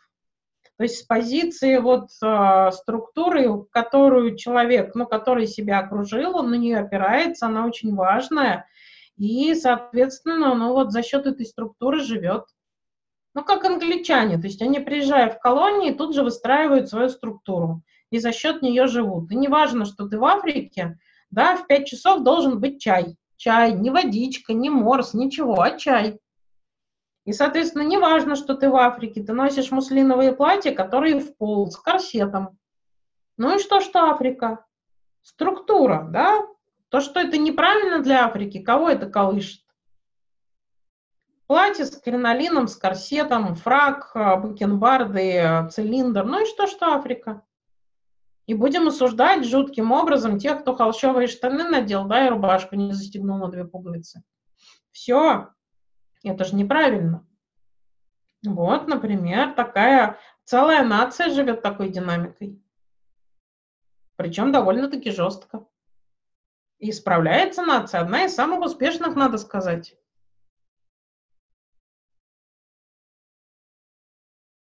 А именно за счет структуры. Как только возникает угроза структуре, что делает эта нация? Быстренько, да, быстренько закрывается. То есть появилась угроза структуре, они быстренько вышли из э, там, Евросоюза, да, закрыли, закрыли а, какие-то динамики, которые несли угрозу их структуре. И прекрасно живут дальше. То есть это не ужас-ужас, это вполне себе... Вы поймите, тема дефицита, это не значит, что внутри мучения есть. Да, то есть это вот, ну, такая структура. Это такая структура, которая, а, в отличие, ну, скажем так, то есть, опять-таки, у нас норма-то ведь очень субъективна. То есть, что является нормой, вы можете мне сказать? Я вот, например, лично не могу.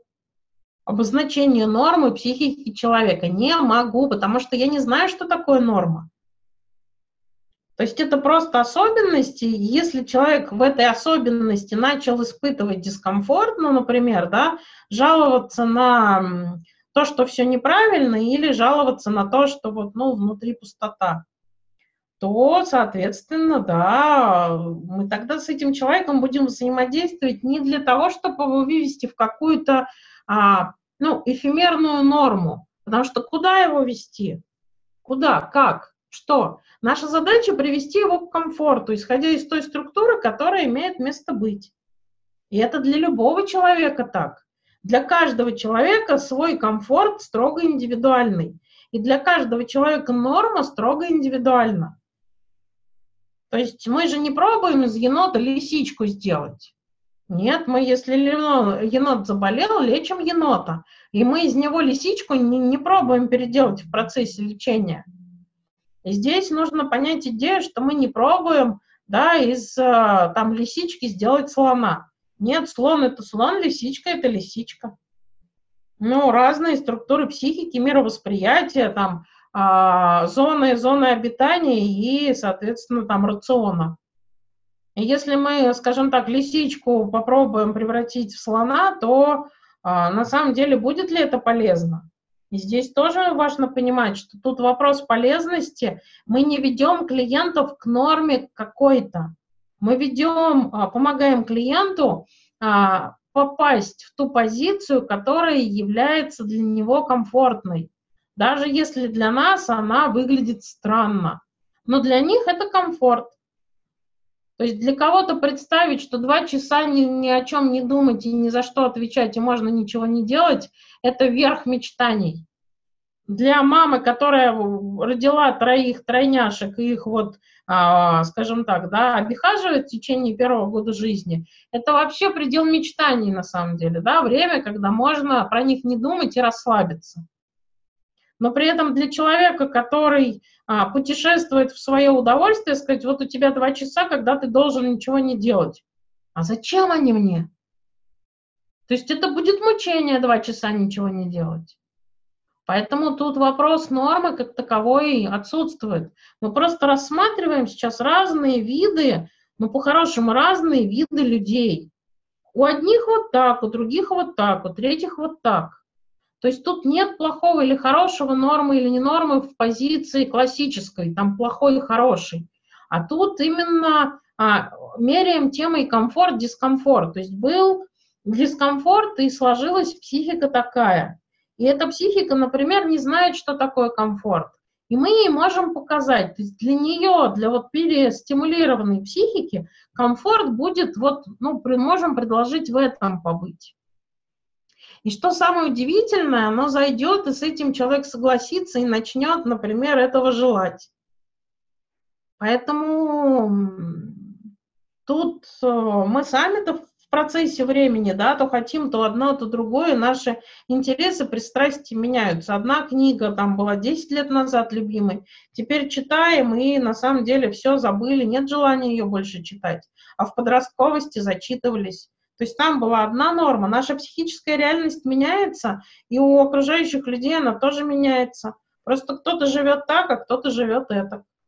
Поэтому здесь, пожалуйста, вот, э, ну, будет жить внутри этой структуры. И такие люди вполне бывают успешны в бизнесе, но они просто этой успешности сами не ощущают. То есть это что-то, что так и должно быть. Правило такое. Зарабатывать деньги. И если мы начнем говорить, что так жить неправильно, он уйдет. Потому что кроме этой структуры у него ничего нет. По большому счету. И он жалуется-то не на структуру, да, он жалуется совсем на другое, на пустоту внутри. А она со структурой, по большому счету, никак не связана. Как-то так. Еще вопросы задавайте, пожалуйста.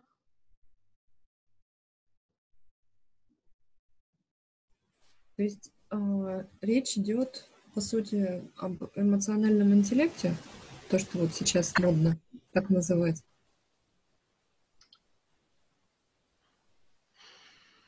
На самом деле я не могу ответить так.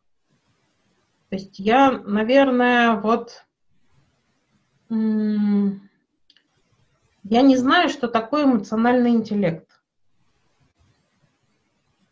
Да, то есть э, приходят новые понятия да, в реальность, и люди начинают ими пользоваться. Но я в структуре своей вот теории, да, я не знаю, что такое эмоциональный интеллект. Ну, если честно. Поэтому здесь, эм, если смотреть на первый дефицит, то там нет эмоциональной составляющей. Там есть только понимание и структура, то эмоций там нету. То есть там нету злости о том, что ребенок делает что-то не так. Там есть позиция, что ты делаешь неправильно. Так нельзя. Но чтобы получить злость, нужно сделать 158, ну, 158 миллионов раз неправильно. И тогда будет в злость но не потому, что человек чувствует что-то внутри, а потому что правила нарушаются. Не потому, что ему некомфортно, а потому что правила нарушаются. То есть тут вот идея-то вся в том, что внутри а, чувств как таковых нет, там пусто. Но реакция, да, реакция, она может быть, но ее нужно, грубо говоря, там додавить. И такой человек может часами да, говорить, почему нельзя. Потому что это неправильно, потому что вот это. У него будет миллион аргументов. И уже мы, там, мы с ума сходим, например, да, пытаясь донести идею. Упираясь в правила, аргументы заканчиваются. Нет и все, потому что это категорически неправильно.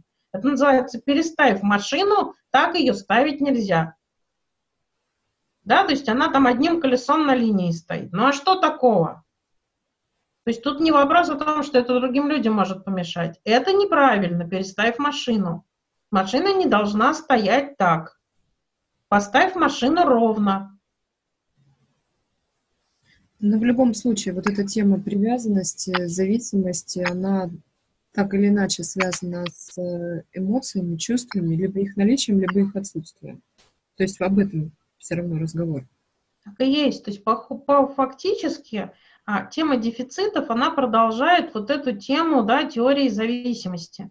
Но если мы тему зависимости и потребностей в зависимости рассмотрели по-хорошему а, в первых трех модулях в классике, то есть удовлетворяется одно, не удовлетворяется другое, да, то есть психика как-то развивается.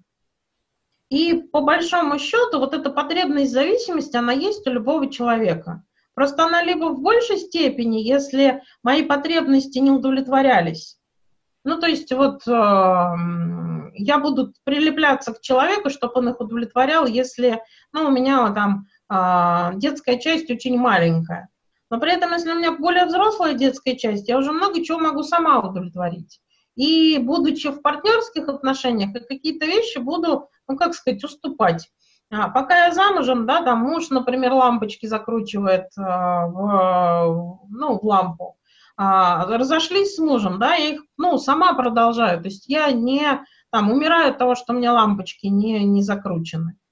А кто-то, например, да, умирает, потому что вот э, вопрос там беспомощности, он там выше, да, потому что, ну, там объект выключился из отношений раньше.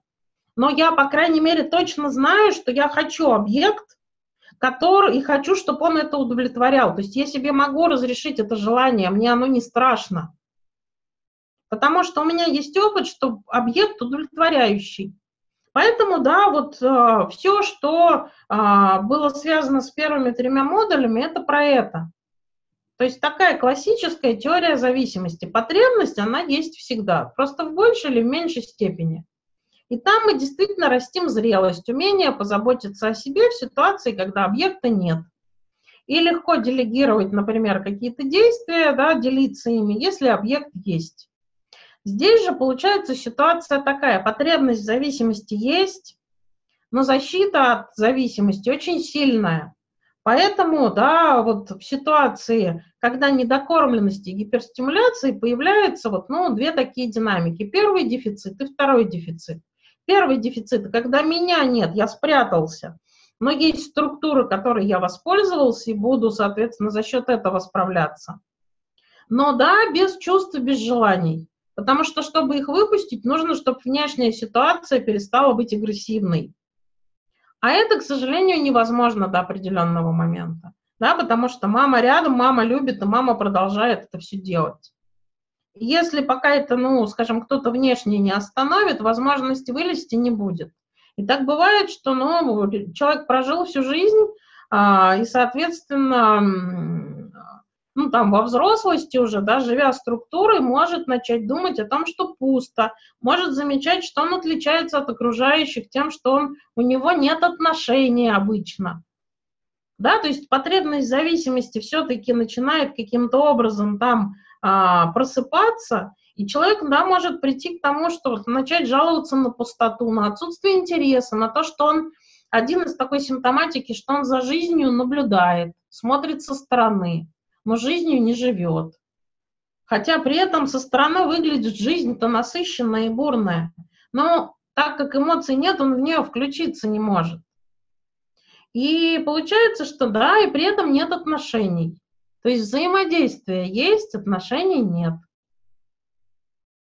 Они не складываются, потому что для отношений нужны эмоции. И то, что там, например, человек живет с женщиной, которая живет за его счет, да, это не отношения. И он не понимает, то есть она его дергает на что-то, это привносит дискомфорт, да, вот ту самую гиперстимуляцию. И от нее хочется обтряхнуться. Но при этом отношений хочется, и он ее оставляет. Но они не получаются. И с этим может человек прийти. Но его внутри нет самого именно желаниями. Есть структура о том, как правильно, как неправильно. И то, что она себя так ведет, это неправильно. А как в отношениях себя нужно вести, он не знает. Ну, то есть вот получается такое хождение по кругу. И, соответственно, ну, вот таким вот образом психика вывернулась, чтобы не разрушиться. Да, она спряталась. Отрастила структуру, которая прекрасна для взаимодействия с окружающим миром. То есть человек, правда, там ну, формально он очень классно выстраивает свою реальность. Англичане классно выстраивают? Прекрасно. Очень удобно приезжать, например, в Гибралтар и на эту скалу, да, и находить в магазинах алкоголь, который можно купить только в Англии. То есть эти два квадратных километра или четыре, да, или там полкилометра, сколько этот объем э, английской земли да, в Испании. Но там ровно все то же самое, что в Англии. То есть нашел магазин нужный, зашел, и вот он стоит, этот джин, который только в Англии. Хотя, казалось бы, да, то есть от Англии это сколько по, по расстоянию. Но тем не менее, оно там есть. Они всю структуру привезли и поставили, и живут внутри нее. Как идея. То есть там не вопрос, что я хочу пятичасового чая, а буду его пить, потому что это правильно. И вечером положено, да, там пить вот стопочку, например, вот алкоголя, потому что это правильно. А хочу я его, не хочу, кого это волнует? Правила такие есть. Ужинать в 7, чай в 5, завтракать, да, и, соответственно, там на работу идти. Это вот, ну, целая-целая, говорю, страна так живет. Где очень много правил, и если про них думать, то иммигранты, например, в какой-то момент встраиваются и начинают жить ровно так же. То есть структура затягивает. Но изначально, да, то есть люди говорят, а зачем пить чай, если я не хочу? Ну так правильно, правила такие в, в этом самом в офисе. В пять вечера сесть пить чай. И человек втягивается. И, возможно, начинает этого хотеть или не начинает, но просто это становится правилом, которое выполняется. Поэтому вот тут мне очень важно, чтобы вы понимали, что это не есть не норма. Это есть отличие психики, да, которая скрутилась под воздействием внешних обстоятельств. То есть, грубо говоря, дерево бонсай – это вот та самая скрученная психика. Оно не было изначально вот таким вот, да, его таким сформировали внешние обстоятельства, но оно само по себе живучее, живучее, живет, живет, ему как-то нормально, то есть оно как-то живет, хотя оно могло бы, да, расти совсем иначе. И деревья, там выросшие кустики под воздействием внешних обстоятельств, они отличаются от тех, которые этих обстоятельств не имели. Например, там растения, которые поливались в нужном количестве, да, там более широкие и мощные, а которых поливали по чуть-чуть и вот, ну, не дополивали, они будут, ну, совсем другие, да, не широкие, не мощные, но они все равно будут. Как-то так. Да, там вот э, растения, которые не получают полива, они какие? Да, они чахлые, хилые, но они тоже растут. А растения, которых то поливают, то не поливают, они то умирают, то живут, то умирают, то живут. При том, что растения, которые не поливаются, они привыкли к этому, да, и научились, например, дожидаться момента, когда пойдут дожди, расцветают, плодятся и снова уходят в состояние ожидания, да, когда ну, новый сезон дождей начнется. Ну, как идея. То есть они приспособились под это дело. Но растения, которые то поливают, то не поливают, то поливают, то не поливают, на развитие сил нет. Оно то отрастит листики, то сбросит, то отрастит, то сбросит, то пожелтеет, то засохнет, то вроде снова даст росток. Но оно продолжает жить, продолжает. И внешние обстоятельства, они вот, ну, у всех разные. То есть мне тут важно понять, что на самом деле вот сейчас пугает, если пугает. То есть что на самом деле тревожит внутри. То есть информация, она на самом деле, эм, ну то есть она по-хорошему не должна создавать ощущение страха внутри, да, и тревоги. То есть если это есть, то, пожалуйста, делитесь, потому что, эм, ну, скажем так, да, там что-то зацепилось, и важно расцепить информацию и то, что вот, ну, ваше личное. Это правда важно. Угу.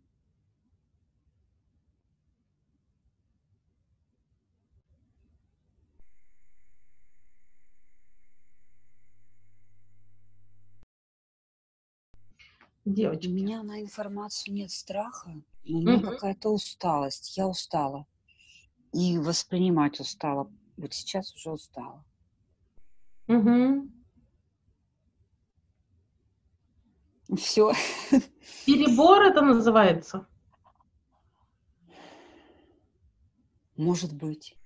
То есть я ее слышу, но как-то анализировать и укладывать и прикладывать к тем э, частям, которые уже есть, или лень мне, или ресурса нет. Ну, как-то я вот защищаюсь, не знаю почему. Так как вот она, да, это называется перебор. Вот та самая гиперстимуляция. Да. Ну, оно так и есть на самом деле. Угу. Вот оно состояние, из которого стимул поступает, а внутрь его не пропустить. Верно. И, И когда, вот... как... Говорите, говорите. Нет, просто какой выход тогда самый наилучший в данный момент для психики был бы? Сейчас сказать, Света, давайте перерыв сделаем.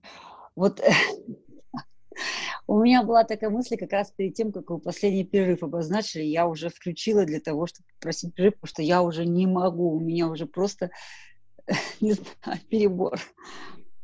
Да, но на самом деле это классное состояние, потому что вот сейчас его опять-таки перевести в, ну, грубо говоря, вот поставить на полочку, да, что это вот так изнутри.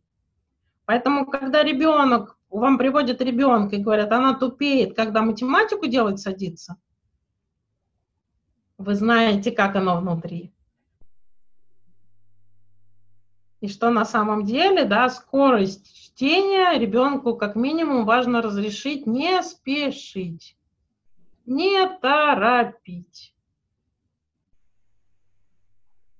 Да, периодически вот отправлять к окошку, посмотреть за окошко и рассказать, что там на самом деле происходит. А потом еще раз прочитать задачку спокойно, не спеша, например. Угу. Поныть. А теперь еще раз прочитать. Ну, то есть вот в такой динамике, да, например, было бы гораздо легче слушать информацию. Это я просто сразу на себя перевожу. Что мне хотелось, это последний час. Да-да-да, да-да-да. Поэтому вот эти состояния, почему они прекрасны в процессе, вот, ну, например, обучения, потому что мы их, правда, как коллекцию расставляем у нас на внутренней полочке и говорим, что на самом деле я могу представить, как это не просто, вот, ну, грубо говоря, да, решать задачи, которые, во-первых, не хочется решать, во-вторых, кажутся тяжелыми, а в-третьих, это нужно делать быстро. Я могу представить. Поэтому не торопись. Устанешь, скажи, и мы сделаем перерыв. Что-то мне кажется, что перерыв нужно уже сделать. Ну, в такой идее. Угу. Окей, спасибо, что поделились. Сейчас перерыв сделаем, да. Кто еще скажет, девочки? А у меня как раз э, периодически страх и тревога просыпается, а, особенно когда, допустим, думаю там, про своего ребенка, а, когда вот этапы развития упоминали, сразу так бабах, ой, а у нас-то как было, все в порядке. И вообще вот я чувствую, что мне сегодня физически тяжело, я уже в перерывах и там чуть-чуть порастягивалась и поджималась на голове постояла. Как-то немного, чтобы вывести себя из этого ощущения, как-то плитой придавило, вот прям тяжело. И вопросов э, ну, не по теме, так скажем, а вот о себе каких-то очень много возникло. А, а вот это э, почему или к чему, а это интересно. Mm-hmm. Не совсем уложилось в голове, допустим, как э, взаимодействовать с таким человеком. Ну, я, понятно, не специалист, и мое взаимодействие, оно скорее там про мой про, про, да, или про мой комфорт, э, допустим, там, если это какой-то круг знакомых или по работе, то есть, э, ну, не терапевтический, но тем не менее, там, если, допустим, вижу, что вот такой э, человек с такими особенностями, как делать, что делать. Интересно было узнать, ну и вот применительно к себе тоже, что а, сам по себе факт ничего не делания. У итальянцев есть за, замечательное слово по этому поводу, которое а, в переводе означает удовольствие ничего не делания. А, что это оказывается тоже, ну, условно скажем, там, метод лечения там, поддержки психики интересно, будем практиковать. Угу. Угу. Угу. А когда мы с такими людьми встречаемся, да, при взаимодействии, а, к сожалению, если это начальство, то по большому счету нам ничего не остается, кроме как выполнять то, что перед нами ставят, именно в той форме, которую требуют, к сожалению. Но если это знакомый, партнер, сотрудник, то здесь работает вот эта тема с а, разной психической реальностью. Да, я понимаю, что так правильно, но делать будем вот так. То есть, чтобы не вступать в дебаты, а именно, то есть я соглашаюсь, но я сейчас вижу, и я буду за это отвечать. Да, поэтому я хочу, чтобы ты сделал вот так, даже если оно неправильно. И я буду на этом настаивать. То есть, да, человек там уйдет ворчать на эту тему, но так как правило слушать руководство, да, или там еще какое-то, оно там тоже есть. Поэтому такие люди обычно прекрасные исполнители, когда им четко говоришь, что и как правильно сделать. Они идут и в один в один четко и правильно делают, если это механически. Если нужна гибкость, то такой работник очень некомфортен. Да, я вот только а, подумала, что не распознала в свое время а, того, что сотрудник вот как раз этого типа, и там на самом деле а, вопрос структурирования, выстраивания правил, вот, э, всяких э, систем, в которых надо функционировать. Это прям было все идеально, но как только ставилась какая-то задача на серии там подумать или что-то вот э, вне правил сделать, это все, это либо саботировалось, либо затягивалось неимоверно, но вот э, я теперь понимаю, почему это было. То есть там, да, инструкции, если дать, оно будет выполнено, а если она самостоятельно, то нет. Ну, вот э, у меня есть вот э, клиент, который а, имеет а, фирму по заправке картриджей, и к нему очереди стоят. То есть там настолько все структурно, да, что на самом деле и четко, и по правилам, что люди ну, со всего города да, доверяют и ходят туда вот этим заниматься. А, и а, человек волшебным образом пишет инструкцию, то есть он там продает свою технику, и к технике пишет инструкцию. А, то есть а, перед тем, как нанять домработницу, он написал инструкцию по пользованию каждым вот техническим устройством в доме и описал алгоритм, как он хочет, чтобы у него, ну то есть как правильно, не вопрос хочет, как правильно должна убираться его квартира. Вплоть до того, что заламинировал инструкцию, как пользоваться домофоном и что делать, если домофон не работает и нужно черным кодом воспользоваться. Боже. Но, то есть, с точки зрения вот корпораций, которые производят технику, такого сотрудника по-хорошему надо искать и вот, ну, присваивать себе навеки вечные.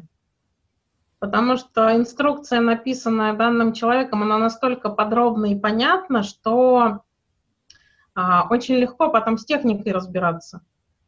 То есть она действительно вот выворачивает технику наизнанку с позиции «делай раз, делай два», и оно все понятно, без вот этих вот накрученных обычных инструкций, да, от которых там, ну, плеваться хочется. Угу. Но при этом в системе, допустим, человек-человек, они теряются. Потому что да, люди в системе человек-человек, они теряются. Так и есть. Угу. Так и есть. Угу. Окей. Девочки, скажете еще что-нибудь?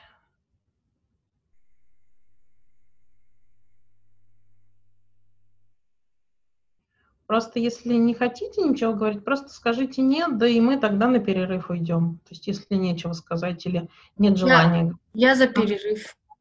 Окей. Татьяна? У меня как-то получается так, что я э, до этого выпадала из процесса. Сейчас второе дыхание, не пойму, но рабочее состояние такое. Окей, хорошо. Значит, сейчас у нас без 13 минут. Давайте сделаем большой перерыв, сделаем его получасовой, то есть в 15 минут ссылочку я сделаю, да, Софья, я буду делать. Смотрю еще раз, насколько у меня там заполнено пространство, и тогда вот до 15-15 у нас перерыв.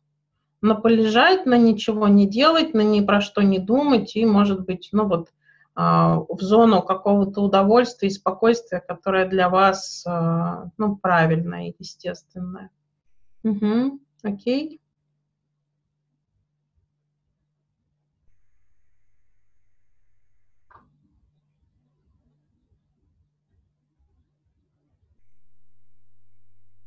Все, включаемся? Да-да-да, выключай запись и выключаемся.